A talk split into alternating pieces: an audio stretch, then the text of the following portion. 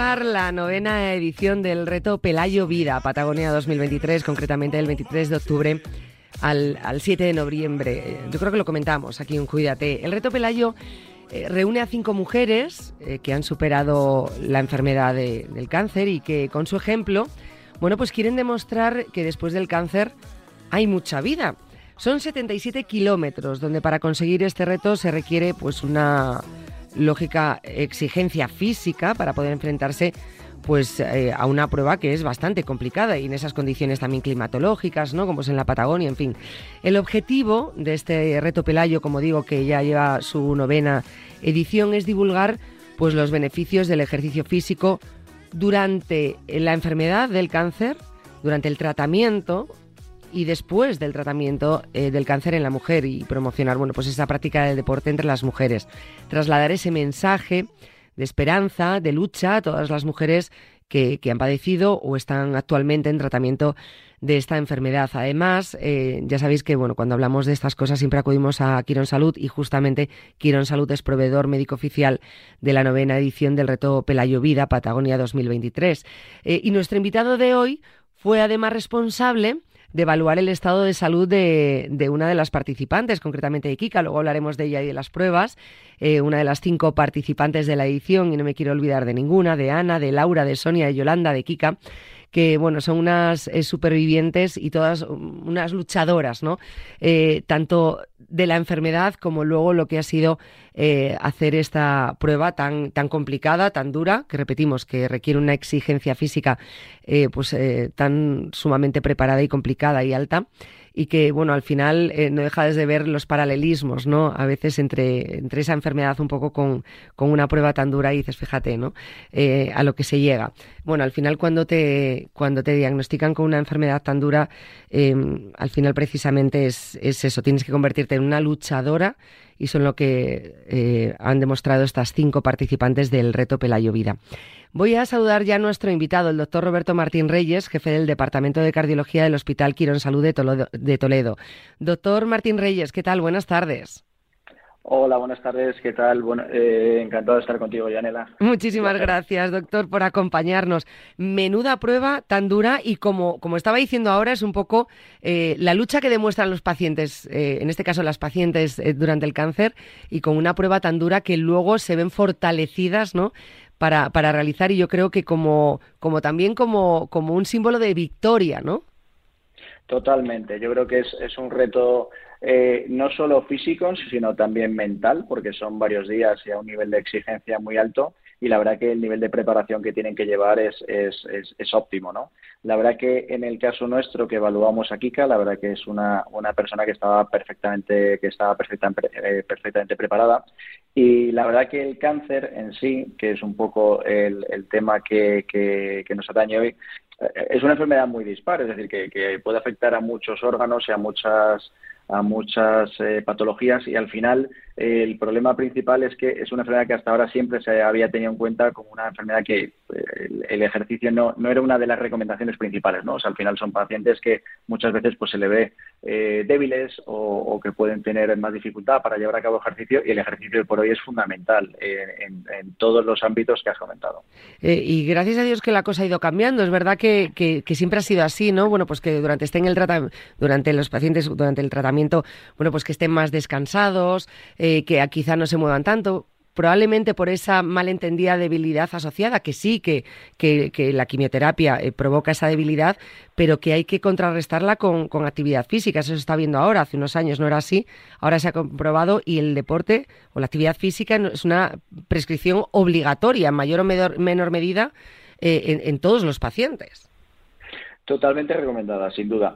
O sea, es un poco eh, lo que estabas, lo que estabas, eh, lo que estabas hablando. Al final, eh, el, hecho de padecer un cáncer se asociaba a, debilidad, a que a lo mejor, bueno, pues cuanto menos activo estés o, más tranquilo estés, efectivamente podrías afrontar mejor los tratamientos que tendrías por delante. Pero lo que está claro y ya está muy demostrado es que tanto en la parte de la, de la parte diagnóstica del cáncer como durante el tratamiento como a posteriori, el ejercicio físico aporta un valor fundamental eh, al, paciente desde el punto de vista del fortalecimiento de, a nivel muscular, eh, es verdad que ayuda también a, fortalecer el sistema inmunitario, aumenta el apetito, eh, ayuda a estar en un peso en un peso saludable y evidentemente todas estas cosas a la hora de afrontar tratamientos tan agresivos como son la quimioterapia, la radioterapia, muchas o la inmunoterapia, en muchas ocasiones que van asociadas al tratamiento del cáncer, pues es, es un es un arma a tu favor fundamental. Eh, quizá muchas veces malentendemos, ¿no? Eso de, bueno, el cansancio con descanso, generalmente sí, obviamente se, se, supera, ¿no? Pero a veces esa falta de energía o asociada a otras cosas, ese, esa falta de energía o ese cansancio con actividad física y con movimiento es como eh, se termina venciendo, ¿no? Eh, eso hay que tenerlo muy claro. Em, en, el caso de, de, la salud cardiovascular, también centrándonos en relación con el cáncer y la actividad física, ¿la salud cardiovascular ¿se puede ver afectada durante el tratamiento del cáncer?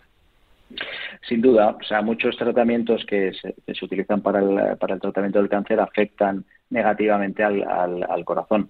Eh, o sea, es, es, fundamental que haya una buena combinación de salud oncológica y cardiovascular para, para, el éxito del tratamiento final, porque muchos de los tratamientos que se ponen, sobre todo quimioterápicos, para, para, para tratar la enfermedad oncológica, al final repercuten negativamente en el corazón. Sí que quiero, sí que quiero dejar claro que, que o sea, vivimos en una sociedad en general bastante sedentaria. Entonces, cuando hablamos de actividad física, parece que es que uno tiene que ponerse a correr mañana. Y es que actividad física es salir a pasear, eh, cortar el césped, eh, hacer ejercicio sentado en, un, en, una bicicleta con un pedalín, eh, tener una bicicleta estática, ir a nadar en algunos casos o hacer eh, incluso algo de, de, fuerza con una pesa de un kilo, medio kilo, que puede ayudar a mantener lo que es el tono muscular. Eh, aquí una cosa muy importante es mantener el tono muscular para evitar la sarcopenia. La sarcopenia es la pérdida de masa muscular que al final va muy ligada a, la inactividad. Entonces, todo eso, todo, todo lo que hagamos en fomentar la actividad física entendida como moverte, ¿vale? Sin necesidad de, tener grandes retos, eso es fundamental. Y sí que es importante empezar de menos a más. En aquel que no haya hecho nunca ejercicio, el que ya haga ejercicio, lo que es importante es decirle que mantenga el ejercicio físico. Las limitaciones a veces, Yanela, son físicas. Es decir, el que tiene a lo mejor una metástasis ósea, pues hombre, hay que tener cuidado con según qué ejercicios pues, para que no tenga fracturas. Sí que se suele recomendar hacer ejercicios que no tengan impacto, eh, sí que se suele recomendar ejercicios que no se hagan sobre superficies que a lo mejor pueda llevarte a caerte. O sea, tener precauciones adicionales pero sí que hay que fomentar que el paciente haga ejercicio, tanto desde el punto de vista aeróbico como ejercicios de fuerza. Esto, eh, que en cardiología lo tenemos bastante integrado por el tema de la rehabilitación cardíaca, los pacientes de infarto antes les decíamos que no se movieran hace muchos años y ahora es justo al contrario. Les decimos que se muevan cada ejercicio, ya no solo ejercicios aeróbicos, sino también ejercicios de fuerza. O sea que ha cambiado totalmente el paradigma. Claro, porque eh, es verdad que cuando, bueno, y más, eh, ahora nos desviamos un poquito del tema del cáncer, pero es cierto que los pacientes con cualquier problema de corazón les da miedo, como eh, en el momento que notan más latido del corazón, eh, mismo le pasa a cualquier persona que a lo mejor no tenga una patología grave, pero en cuanto nota algo de taquicardias, o, lo que mal entendido que nosotros pensamos que, es una taquicardia, ¿no? O, estamos pensando, tengo un problema en el corazón porque lo notamos desbocado, eh, nos asustamos y automáticamente pensamos que frenando, parando y no haciendo más actividad física es la solución. Huimos de ello, es el miedo a lo mejor. Hmm. Sí, es, miedo, sobre todo. Por eso es muy importante eh, en los últimos años eh, las unidades que se han creado de cardiooncología. Las unidades de cardiooncología son precisamente unidades que tratan eh, o revisan o eh, supervisan que los pacientes oncológicos no estén desarrollando o teniendo problemas desde el punto de vista cardiológico. Por eso es muy importante que los pacientes oncológicos siempre hagan revisiones cardiovasculares en paralelo para, eh, digamos, tener controladas ambas, ambas, ambos, ambos, ambas áreas, digamos, ¿no? Justo, que sea un trabajo multidisciplinar. Correcto. Y sobre todo, eh, como muy bien apuntabas, para que a lo mejor determinados síntomas que pueden generar mucha ansiedad o mucha preocupación, bueno, pues en ocasiones a lo mejor efectivamente corresponden a alguna alteración o en otras no. Y también, bueno, pues el hecho de saber que no tiene ninguna afectación cardiovascular al paciente le va a generar una sensación de tranquilidad y que, bueno, de que las cosas van bien, ¿no? Entonces yo creo que por, por, por doble motivo, tanto para detectar cuando existe alguna afectación o para eh, descartar cuando evidentemente no hay ninguna alteración importante. Yo creo que esa, esa doble valoración, tanto desde el punto de vista oncológico como desde el punto de vista cardiológico, son absolutamente fundamentales. Y esto está vertebrado dentro de los servicios de cardiología en las unidades de cardiooncología. Eh, porque, por ejemplo, em, no sé si es correcto, pero eh, los pacientes oncológicos, a veces, bueno, pues aquí lo hemos comentado alguna vez, que alguno de los efectos, por ejemplo, secundarios que pueda tener la quimioterapia, eh, puede ser una hipertensión eh, o una insuficiencia cardíaca, bueno, que no sé si es durante el tratamiento y luego eso se puede solventar, eh, pero esto es correcto, puede tener alguna mm, enfermedad o, algún problema, ¿no? Asociado a nuestro corazón el tratamiento del cáncer. Es correcto. De hecho, eh, bueno, las dos cosas que has nombrado eh, pueden darse, incluso también hay casos de infartos por determinados quimioterápicos que pueden producir espasmos o trombosis en las coronarias y provocar un infarto. Es decir, hay quimioterápicos que tenemos claro cuáles son y que son los que hay que tener más vigilados de cerca, pero en general todo paciente que esté con tratamiento activo debe hacer un seguimiento cardiovascular precisamente por eso, por detectar anomalías que se pueden ir dando en el seguimiento. Pues efectivamente la insuficiencia cardíaca, que al final muchas veces es por pérdida de la fuerza muscular, la hipertensión y este último dato que te he apuntado de infartos e incluso arritmias. Bueno, esto es muy importante tenerlo en cuenta. Aparte, por ejemplo, la hipertensión, bueno, que no, que siempre se ha dicho, ¿no? Eh, si, no eh, lo vigilas, eh, puede llegar a, no mostrar síntomas, ¿no? Entonces es importante llevar un control. Desde luego, con la hipertensión, cuando hemos hablado aquí de hipertensión aislada, ¿eh? Solamente hipertensión, sin cáncer ni nada, pues una de las cosas que se recomienda es lo de siempre, ¿no? correcta alimentación, actividad física, o sea que realmente la actividad física entre el tratamiento de cáncer directamente para lo que esos estragos entre sí que puede hacer un tratamiento tan duro como es una quimioterapia, pero desde luego incide directamente con la salud del corazón y con esas enfermedades relacionadas con el corazón. Bueno, o sea, hay una cosa clara, Yanela. Yo, ya en los años de experiencia que, llevo trabajando, yo tengo muy claro que yo creo que tanto hacer una dieta equilibrada como ejercicio físico, como, como filosofía de vida, te diría, es bueno para todo para todo, donde lo apliques, en la diabetes, en el sobrepeso, en el cáncer, en los problemas de infarto, en la hipertensión arterial, en la hipercolesterolemia, en todo. Entonces, yo creo que lo importante, y yo creo que, que, entrevistas como estas son fundamental para difundir, que es importantísimo tener todo el mundo claro que la actividad física, sea como sea, moverte, o sea, no estar sentado, moverte, haciendo lo que sea, caminando, nadando, eh, no, no, hay que, no hay que ponerse grandes retos. El hecho de moverte ya es sano.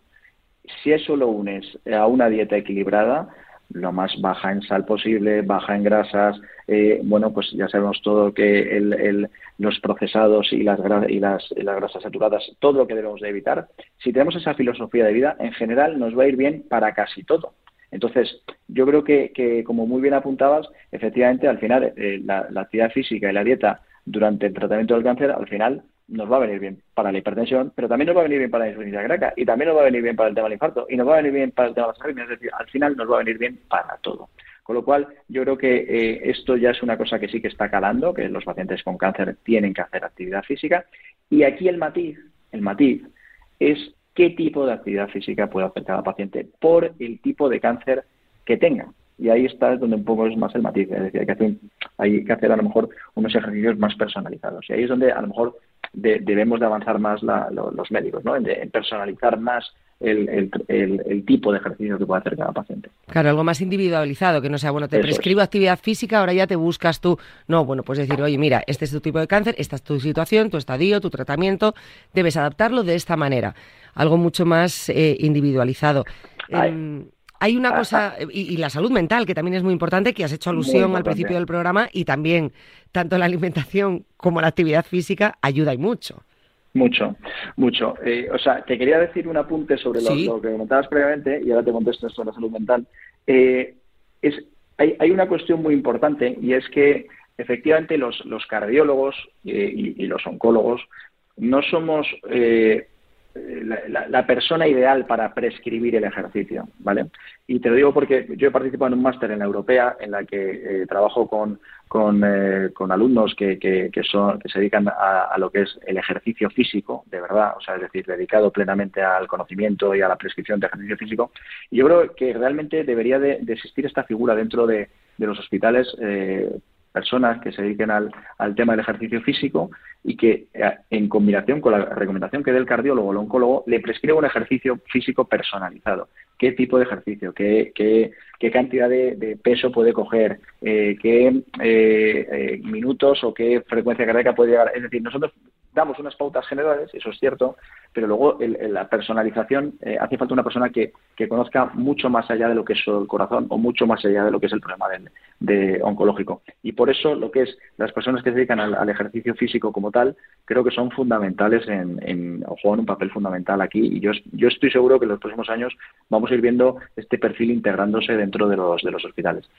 Y en contestación a, la, a la, pregunta que me decías, eh, sobre la salud mental, bueno, el ejercicio físico, todo el mundo, todo el mundo que hace ejercicio lo nota.